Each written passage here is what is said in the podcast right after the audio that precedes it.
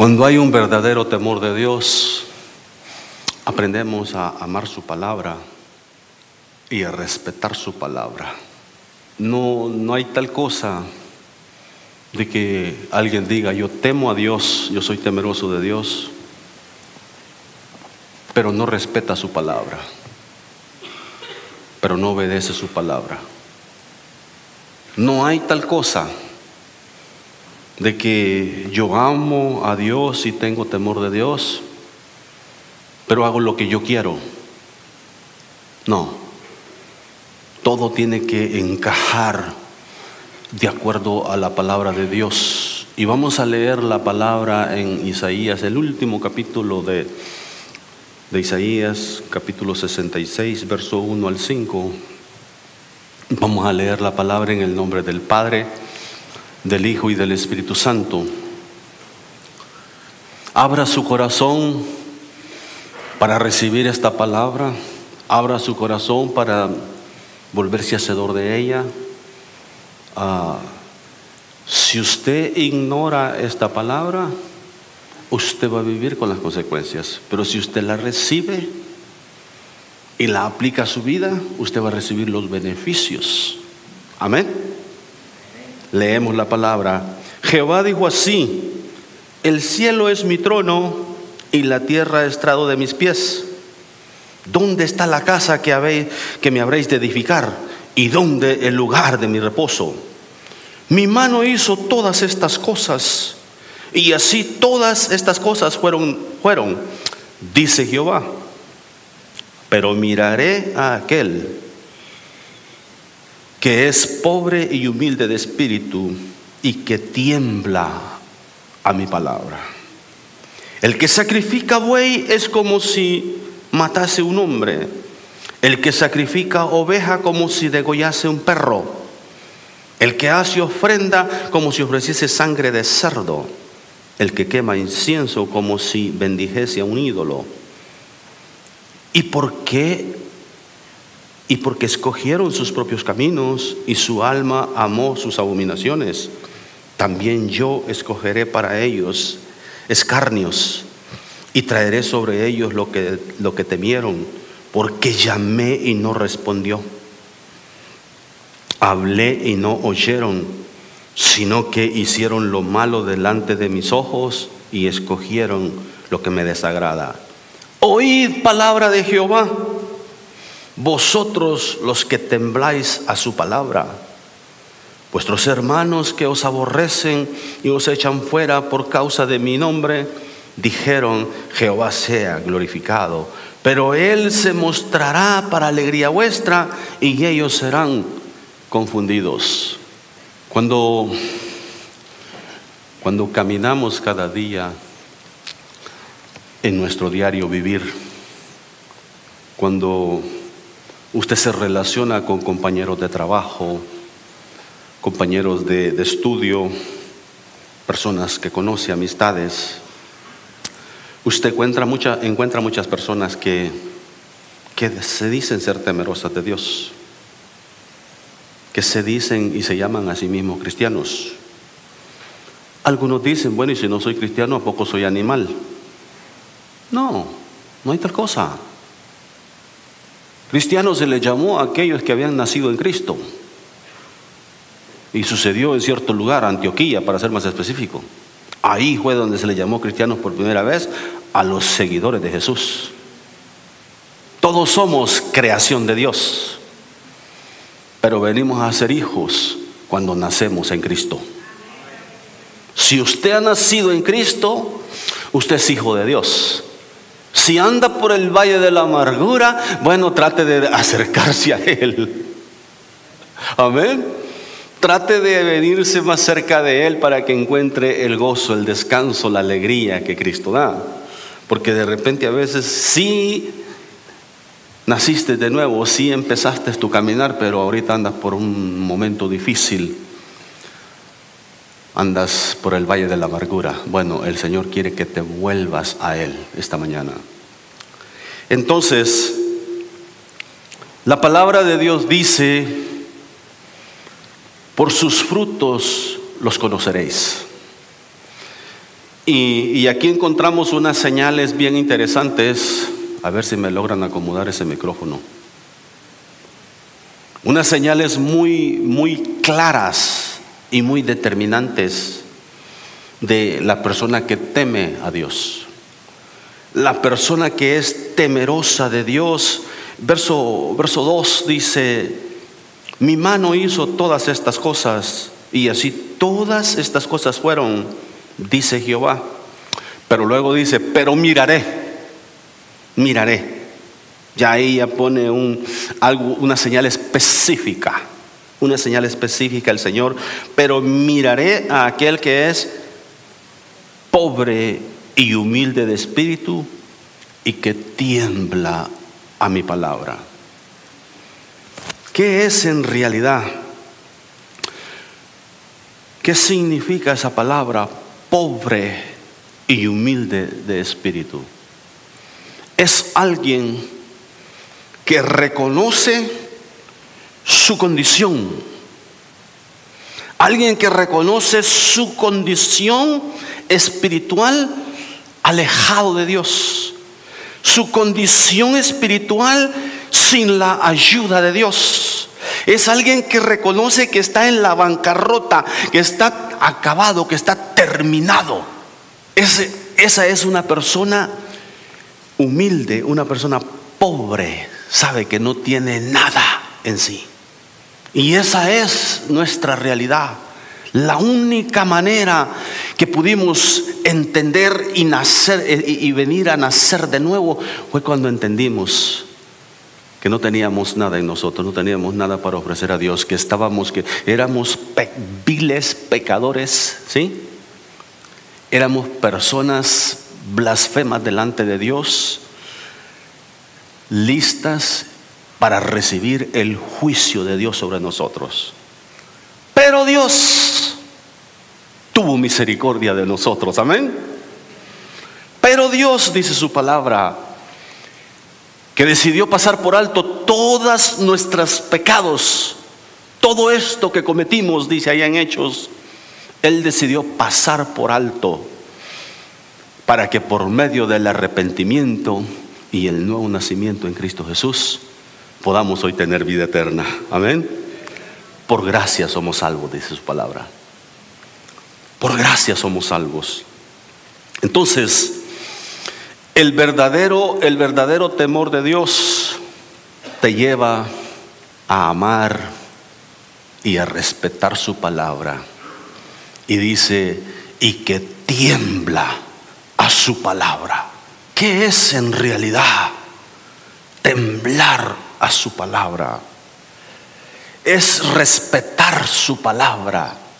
Es entender, hermano, que su palabra, cuando ya somos nacidos en Cristo, es la autoridad sobre nosotros.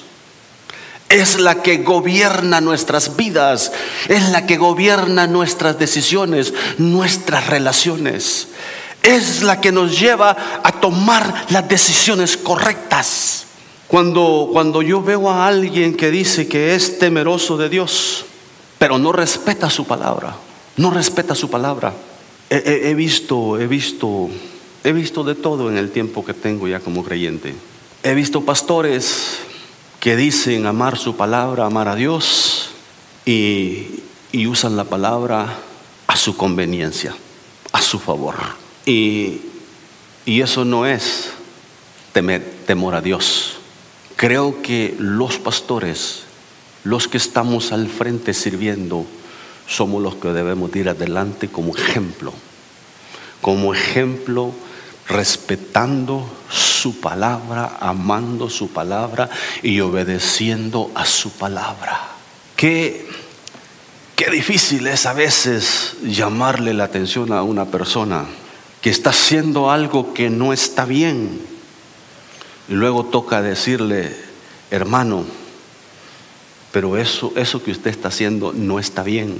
¿Pero por qué, hermano? Si otros, otros hermanos lo hacen. Es que Dios no nos ha mandado a seguir a otros hermanos o a hacer lo que hacen otros hermanos, sino a hacer lo que dice su palabra. Y cuando llega la revelación de la palabra a nuestras vidas, hermano, queremos, queremos obedecerla.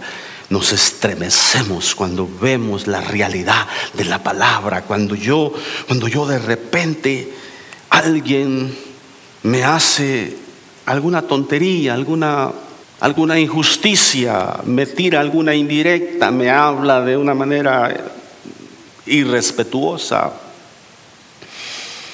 Y, a veces uno como humano quiere corresponder a la persona. El Señor dice, mí es la venganza, pero de esta me encargo yo. ¿Sí?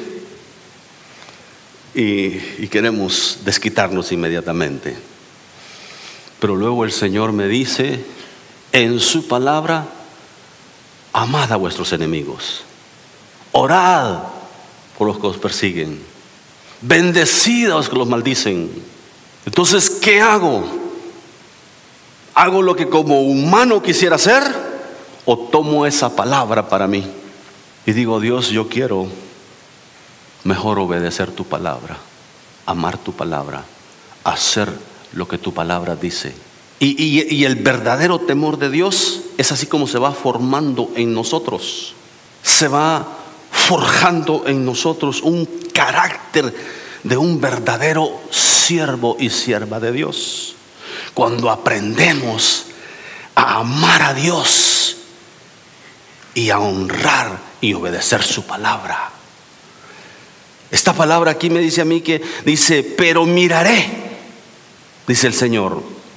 Dice, mi mano hizo todas estas cosas. Él habla de su grandeza, sus maravillas. Habla de que dice que, que el cielo es el trono y la tierra el estrado de sus pies. Si el cielo es el trono de Dios y la tierra apenas donde Él pone sus pies. Pero luego dice que también Él se fijará en aquel que es humilde, en el que es pobre y humilde de corazón. Y el que tiembla a mi palabra. ¿Qué tanto en realidad amamos y respetamos la palabra de Dios? ¿Qué tanto acatamos la palabra de Dios? Porque es bien fácil hacer todo aquello que, que nos habla, que nos bendice, que nos anima, nos fortalece, nos renueva y todo eso. Es fácil tomar esa palabra, tomar un mensaje de inspiración, de motivación. Es fácil tomar esa palabra y decir eso es para mí. Pero cuando Dios le dice a la esposa, sujétate a tu esposo, ¿qué hace la mujer? ¿Es ese, es ese mandamiento negociable? Atrévanse a contestar, varones. ¿Es negociable? Cuando la palabra de Dios te dice, sujétate y obedece a tu esposo. Ah, no, pero si no me trata bien, pero si no hace las cosas que tiene que hacer, pero... Y empezamos a querer negociar y a poner condiciones. ¿Qué tanto amamos y respetamos su palabra?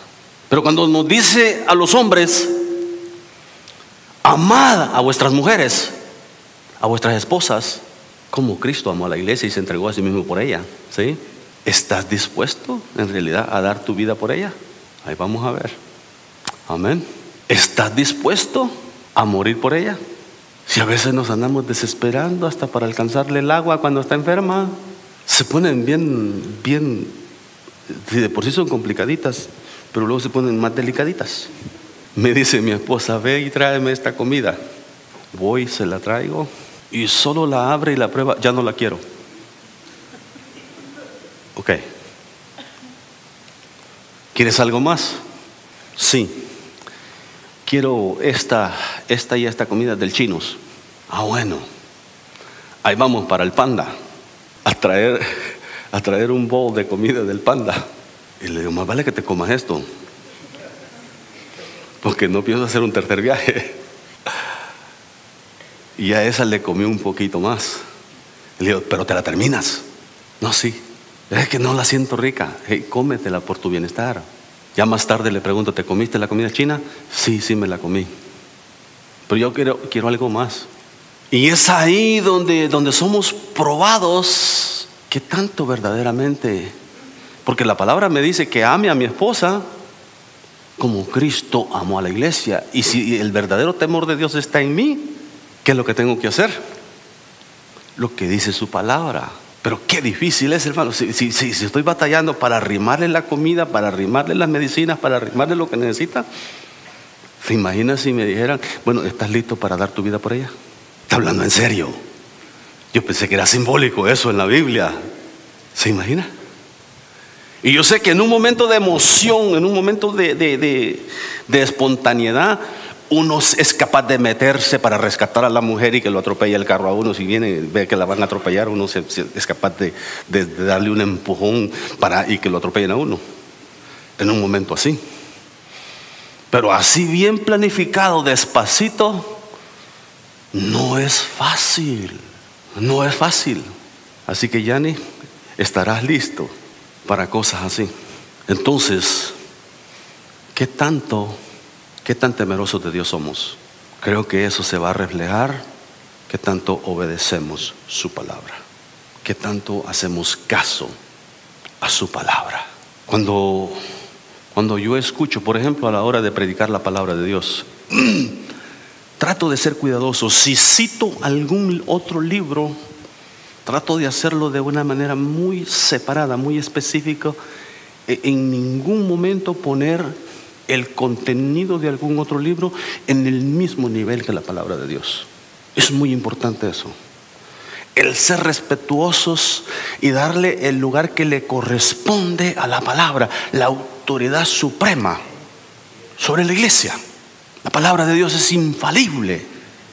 Amén. Es eterna.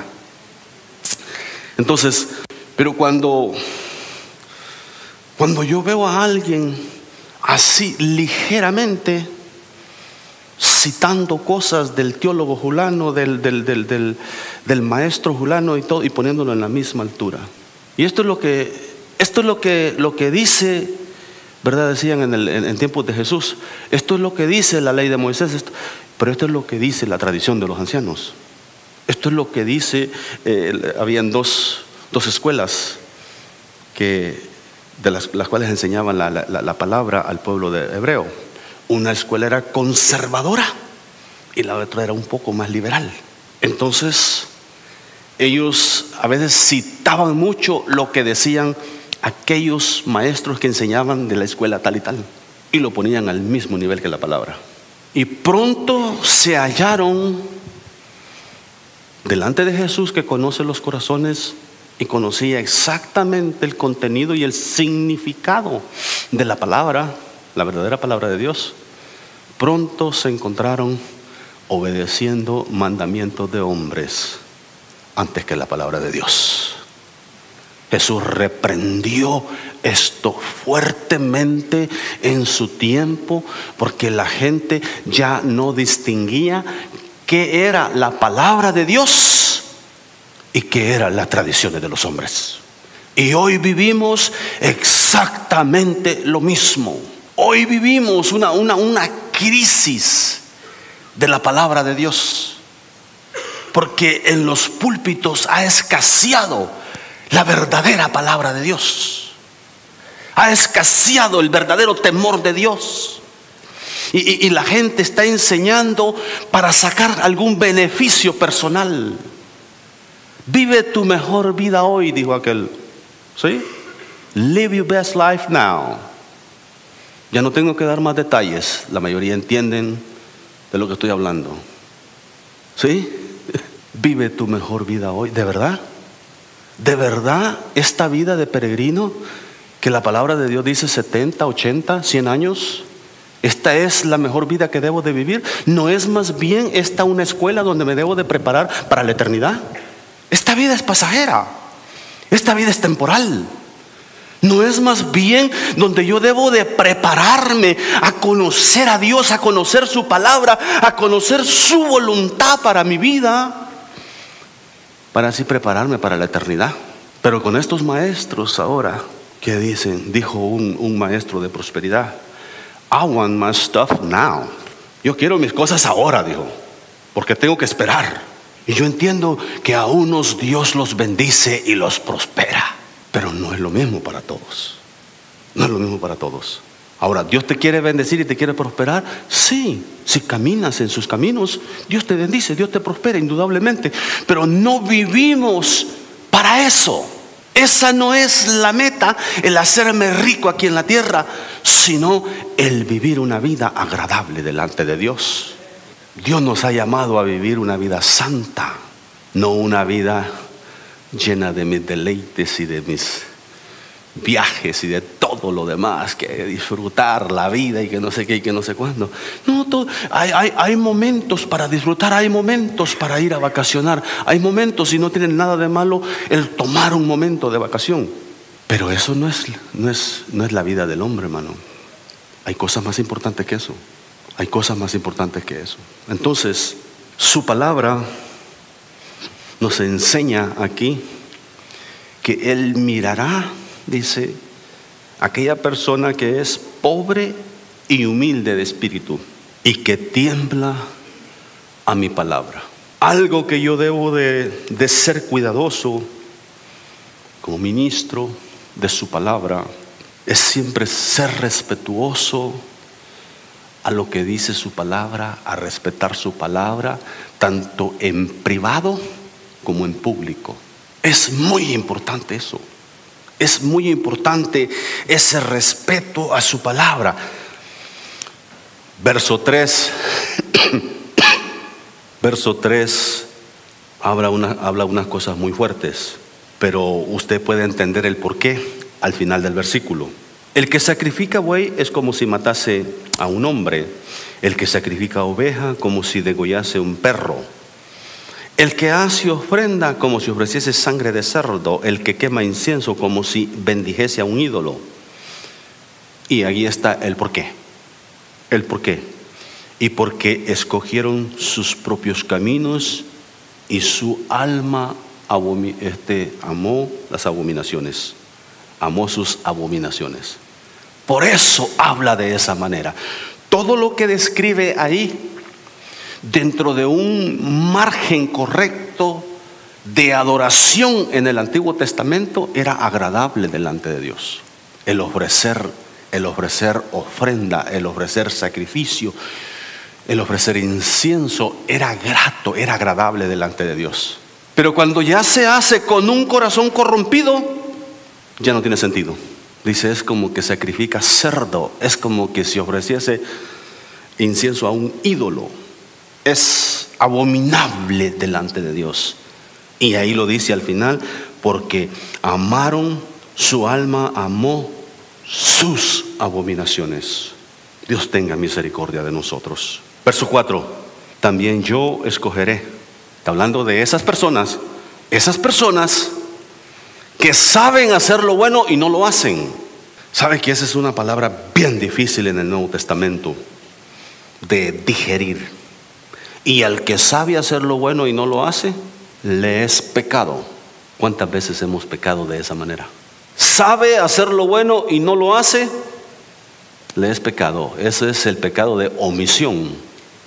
Deja de hacer lo que debería de hacer. Pecas por no hacer. Es, cuando, cuando Dios te dice que hagas algo por alguien. Cuando Dios te dice que, que vayas a visitar a alguien, que le lleves una, despensa a alguien, que, que, le des una ofrenda a alguien, que ayudes a alguien en su necesidad. Y, y deja el que sabe hacer lo bueno y no lo hace, le es pecado. Y dice uno, híjole, ¿y cómo así? Hermano, eso, eso, esa palabra es tan, esa lo traspasa pasa a uno y lo, y lo, deja por más, por más valiente, por más que diga yo cumplo con todo, yo hago todo, y, luego le sale, le sueltan una palabra de esa. Si uno es realista, no le toca más que humillarse y decir, Señor, perdóname, porque muchas veces he pecado de esa manera. No sé usted, pero a mí me ha pasado. Muchas veces he pecado de esa manera. Saber hacer lo bueno y no hacerlo. Verso 4 dice también, yo escogeré para ellos escarnios y traeré sobre ellos lo que temieron, porque llamé y nadie respondió. Observe, Dios hablando a su pueblo, Dios hablando al hombre, a sus a sus criaturas, Dios hablando, porque llamé, dice, y nadie respondió. Hablé y no oyeron, sino que hicieron lo malo delante de mis ojos y escogieron lo que me desagrada. Es increíble. Usted, usted, usted se encuentra personas que dice, pero pastor, pero yo, yo, yo quiero hacer, yo quiero hacer lo bueno. Bueno, ¿y cuándo empieza pues? ¿Y, ¿Y cuándo va a empezar? Porque a veces nada más quieren decirle a uno, ¿verdad? O sea, de puro labio nada más. No, yo, yo sí quiero servir a Dios, yo sí quiero agradar. Y, bueno, ¿y cuándo va a empezar pues? Ya tiene 10 años en la iglesia y todavía no empieza a hacer nada. Y me va a decir a mí que de verdad quiere servir a Dios. Por favor, ¿cuándo va a empezar a hacer algo? ¿Cuándo va a empezar a obedecer su palabra? ¿Cuándo va a empezar a honrar a Dios? Sí, no, no, no, no, es suficiente con que diga, yo quiero, yo quiero. Bueno, empiece, comience, comience a servir, comience a llegar temprano a los cultos, comience a participar en algún, en- en- a servir en alguna área.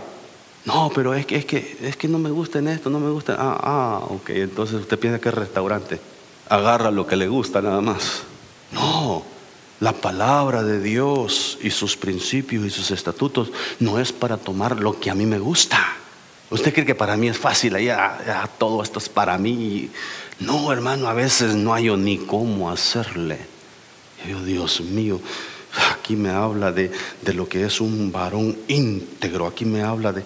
Y uno dice, me quedo corto, me quedo corto. Y entonces reconozco y acudo a aquel que me puede capacitar y me hace apto para poderle servir. Acudo a Él para que me ayude, acudo a Él para que me, me califique y me prepare para poderle servir. Verso 5, ¿me lo ponen por favor? Oíd palabra de Jehová.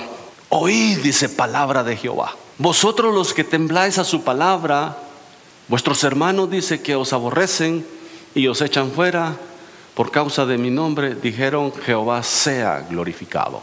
Pero Él se mostrará para alegría vuestra y ellos serán confundidos. Ahí habla de dos clases de personas. Dos clases de personas dentro de la congregación. Dos clases de personas dentro de la congregación. Los que tiemblan, los que aman y tiemblan a su palabra y tratamos de obedecerla y tratamos de hacer las cosas mejor cada día. Y los que solo hablan. ¿Me lo pones de regreso? Observa, vamos a hacer la separación. Oíd palabra de Jehová, vosotros los que tembláis. Ahí ponga su nombre usted. Si usted respeta, si usted ama la palabra, si usted tiembla a la autoridad de la palabra. Vosotros los que tembláis a su palabra.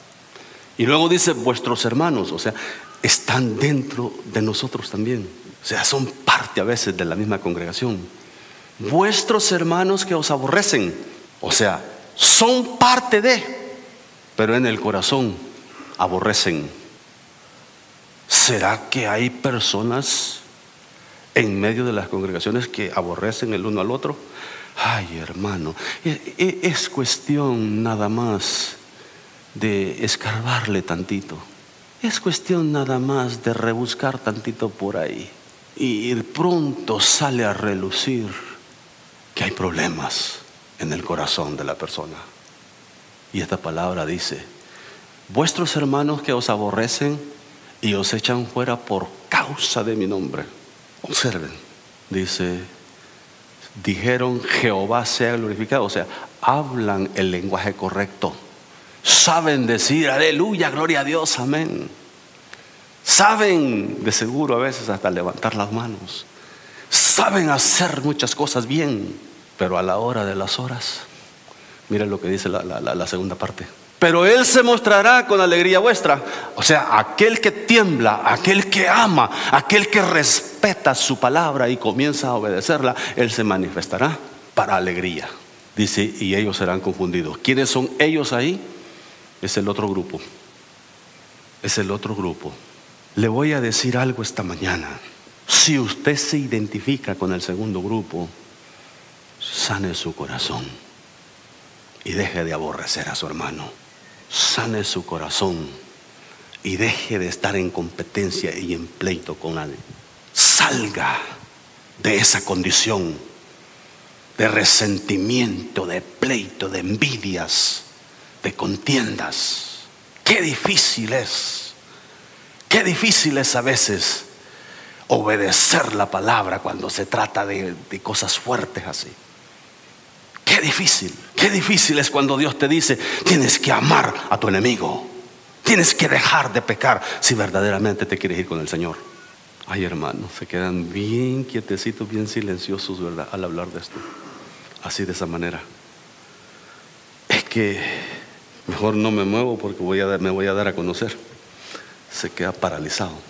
Creo que que necesitamos aprender a, ser temerosos de Dios y empezar a respetar y amar su palabra y empezar a obedecerla.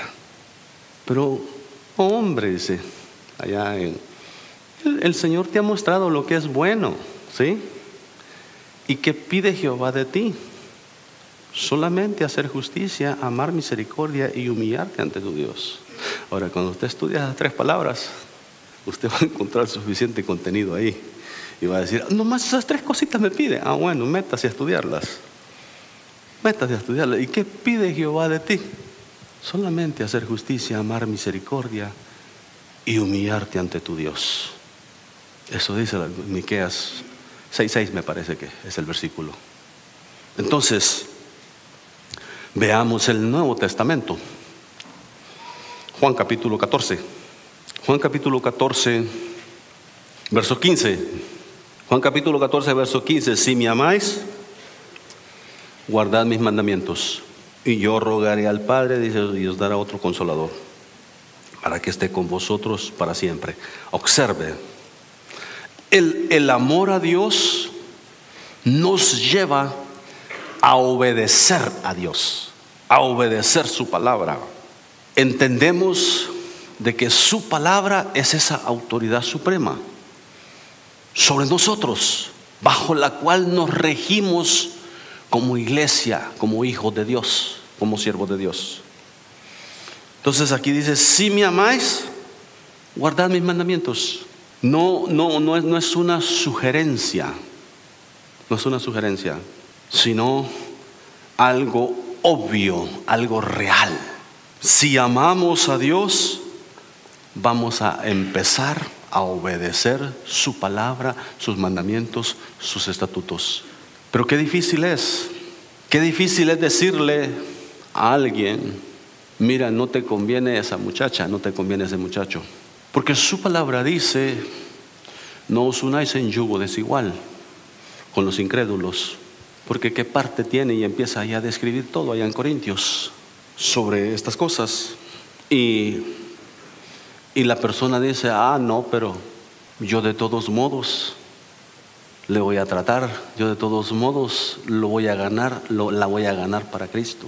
Y hay toma decisiones en esa dirección. Y como Dios en su misericordia nos ha dado un libre albedrío, ¿sí? No te detiene, no manda un rayo y te para te deja para que tú ejerzas tu libre albedrío. Y tú dices, no, si yo sí voy a seguir con esto. Pero ¿a poco eso es un mandamiento, pastor? Sí, la palabra dice, no os unáis en yugo desigual. Es un mandamiento en su palabra. Ay, pero está tan linda, está tan lindo. Y yo cuando me dice, está tan lindo, digo yo, ¿y qué es lo que le mira? Quiero mandarla con el, ¿cómo le llaman ahora? Ya no le dicen el oculista, le llaman el olmantólogo, ¿verdad? Algo así. Algo así le llaman al doctor de los ojos, ¿sí? El que nos hace los exámenes ahí cada dos años para que reavivemos nuestra vista, ¿sí? Cuando le salen diciendo a uno que está bien lindo. ¿De verdad tú estás viendo lo mismo que yo estoy viendo?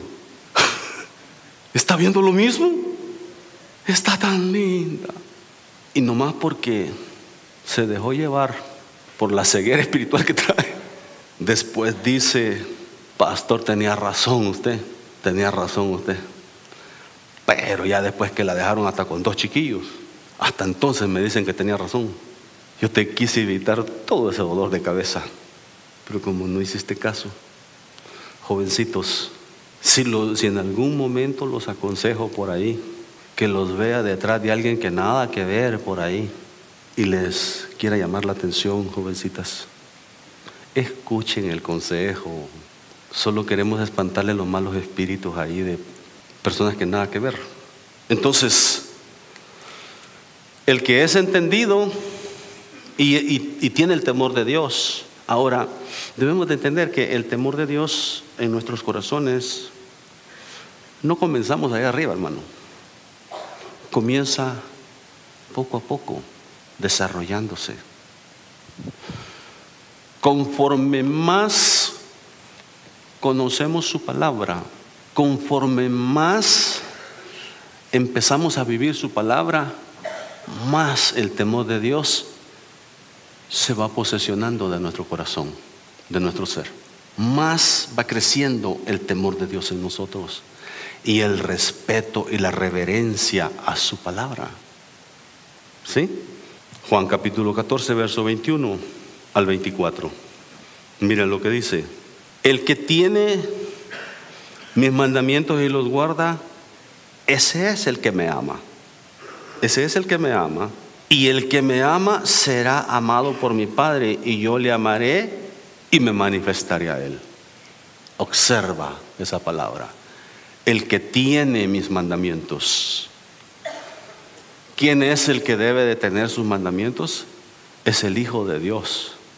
Es el que el que está meditando en su palabra día y noche. Es el que el que, el que, el que no, se, no se rinde, el que no se detiene, el que sigue y dice, yo quiero aprender más. Yo quiero recibir más, Señor. Revélate a mí, manifiéstate a mí, Señor. Quiero conocerte más de cerca.